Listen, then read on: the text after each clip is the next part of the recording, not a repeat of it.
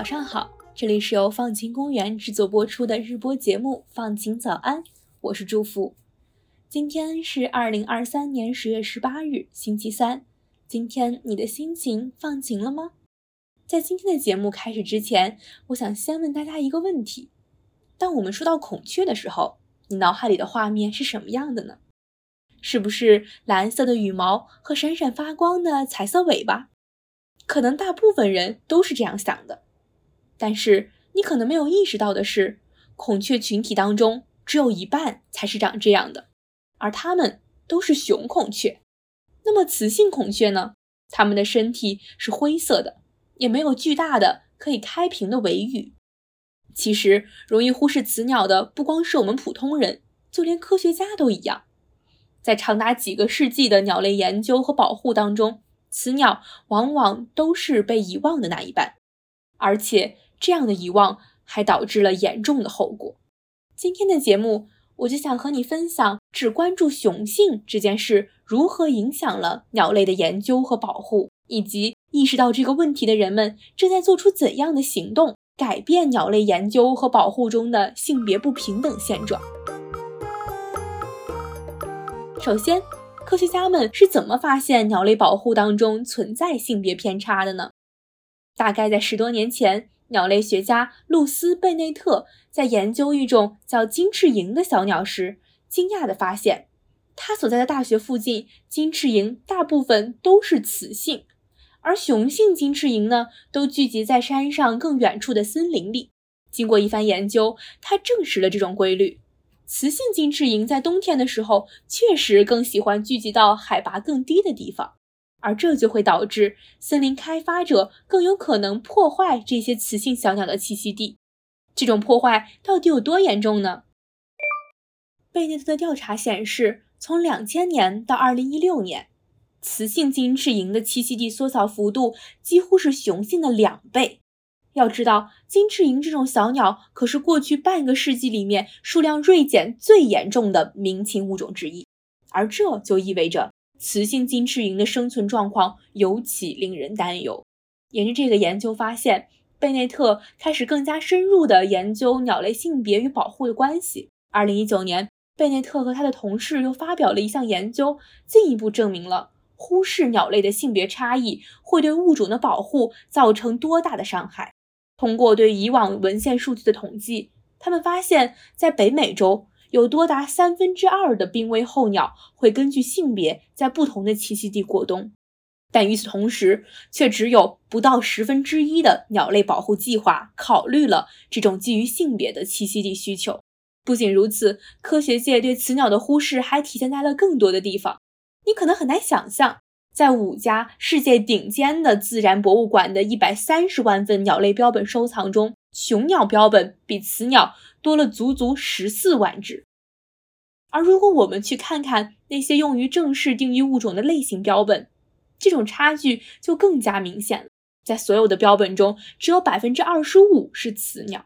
这就意味着关于这些鸟类的生物学记录都是不全面的。因为如果要研究性别特异行为，或者产蛋和如何养育后代等等关键的生物行为要素，显然只研究雄鸟是不够的，不能缺少了对雌鸟的观察和记录，而且这还会影响到整个鸟类种群的基因组研究，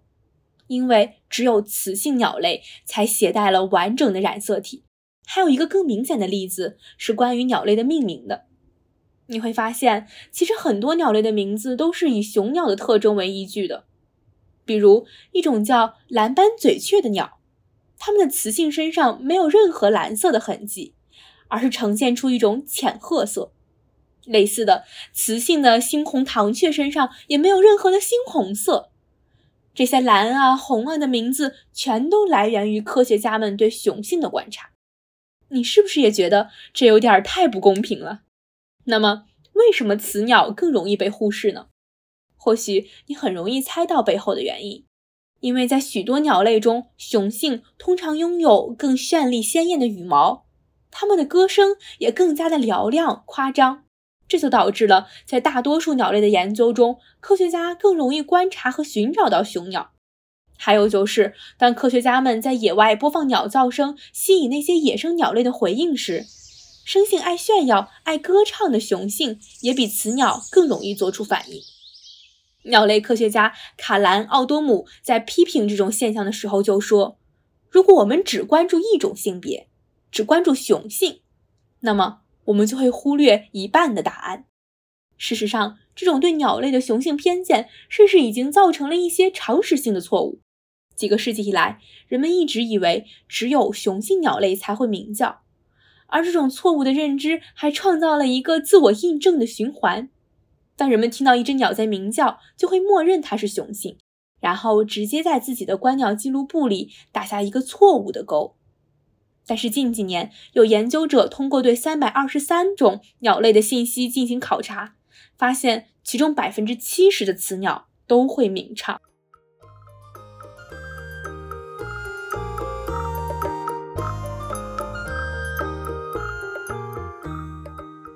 认识到我刚才说的这些问题是改变现状的第一步。最近几年，有不少人正在为改善鸟类研究和保护当中的性别不平等问题做出行动。比如，从2020年开始，公益组织 Galbatross Project 就设立了一个雌鸟日，他们向全世界的观鸟者发出倡导，希望每年的5月27日到29日，观鸟者能够在观鸟时只关注雌性鸟类。通过观察鸟类的行为、鸣叫声和其他外形特征来辨别雌鸟的种类。很多时候，观鸟者都能很轻松地认出雄性鸟类的物种，却很少能够认出雌性鸟类。专门设置的雌鸟日将会有利于对雌鸟的认识和研究。还有一个例子是，美国康奈尔鸟类学实验室和荷兰莱顿大学一块儿发起了一个名叫 “Female Songbird Sing”。雌鸟也会唱歌的公民科学项目，他们发现雌性鸟类的叫声在生物收藏中的代表性严重不足，所以他们希望人们可以记录下雌性鸟类的叫声，然后把录音或视频提交到一个专门收集鸟类信息的网站 eBird 上。当然，在提交你的视频或录音的时候，你还需要标注这只鸟的性别，以及你是如何确认它是雌鸟的。他们的网站也提供了详细的指导手册，教人们从不同的特征中辨别鸟类的性别。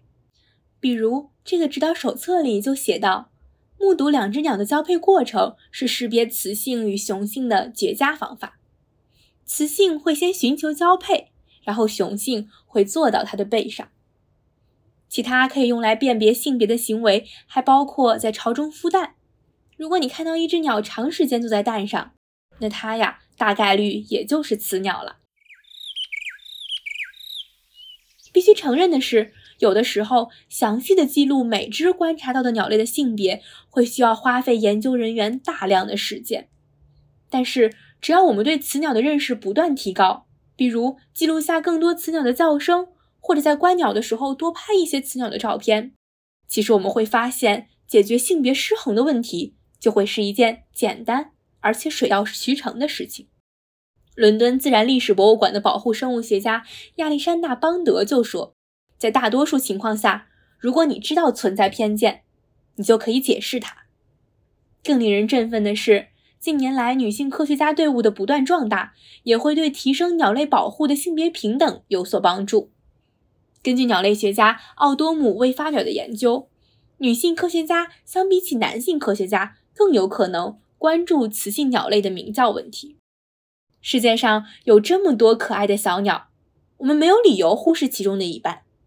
如果你也是观鸟爱好者，下次也多多留意观察和记录雌鸟这个被忽视的群体，一起为鸟类观察和研究中的性别平等出一份力吧。上面这个关于鸟类性别平等的故事来自我们团队的贾静涵，接下来就是今天的。改变自己的一百件小事环节，在这个环节里面，我们来为大家解决生活中遇到的具体的问题。今天改变自己的小事来自文晓，我们想要讨论的是如何处理朋友向你倾诉的负面情绪。不知道你有没有过这样的烦恼：朋友一直向你抱怨自己的烦心事，而你不想被他的负面情绪感染，却不知该如何处理。一方面，我们可以理解朋友内心的烦闷，想要找人聊一聊天；另一方面，我们又会共情朋友的经历，甚至让自己的情绪也变得低落起来。这时候，不妨来试试下面的方法，或许能够降低负面情绪的杀伤力。首先，我们可以尝试把负面情绪当作谜题，而不是需要解决的问题，对它产生好奇心。朋友向我们诉说自己遇到的种种难题时，我们很自然的会想要帮他解决这个难题。但其实呢，给一个正处于负面和困难情绪中的人提建议，可能是没什么用的，而且往往适得其反。与其把朋友的负面情绪看成是一个需要解决的问题，不如换一个角度。把它看成是一个谜题，展示自己的好奇心，比如问问自己，他们究竟在想什么，才会有这么多痛苦的感受？也就是说，当我们在乎的人心情不好的时候，我们试着去理解他们是如何以及为什么会有这种感觉的，而不是总是想要去解决它。其次，确认自己的情绪，我们难免会因为朋友的倾诉影响到自己的情绪。而一旦我们也陷入消极情绪的漩涡，就更难帮助朋友缓解了。这时，我们可以通过确认自己的情绪，来对它进行更好的管理。确认情绪意味着承认我们自己的情绪产生了波动，并且提醒自己这种波动是合理的。比如，在意识到自己的负面情绪正在累积时，暂停几秒钟，承认自己对朋友的遭遇感到沮丧或愤怒。并且提醒自己，这种感觉是正常并且自然的，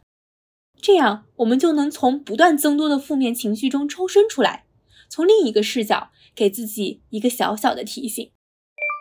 最后，我们还可以明确自己的责任。